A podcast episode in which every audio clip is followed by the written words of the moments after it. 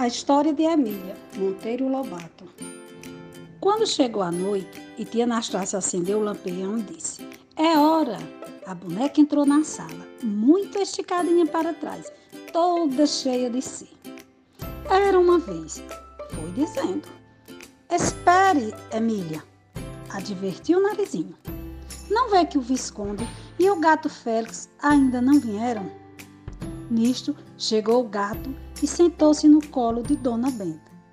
Depois apareceu o Visconde, que entrou para dentro da lata. Emília começou de novo. Era uma vez um rei. Eu já sabia que vinha história de rei, interrompeu o narizinho. Emília vive com a cabeça entupida de reis, príncipes e fadas. A boneca não fez caso e continuou. Era uma vez rei, um príncipe e uma fada, que moravam juntos num lindo palácio de cristal, na beira do lago mais azul de todos. Uma beleza esse palácio, todo cheio de ouro, que quando dava o vento iam para lá e vinham para cá. E quando dava o sol, os cristais e os outros brilhavam, tanto que quem olhava sentia logo uma tontura e precisava agarrar-se a qualquer coisa para não cair.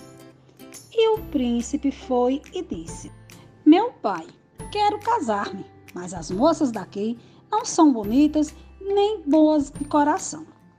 Vou procurar uma pastora bem pobrezinha, mas que tenha um coração de ouro.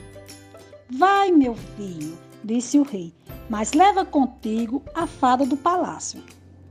Sozinho não te deixarei ir. O príncipe chamou a fada, virou a fada numa bengala e virou-se a si mesmo numa formiguinha. Eu já sabia que vinha história de virar, disse a menina. Sem reis e sem viradas. Emília não passa.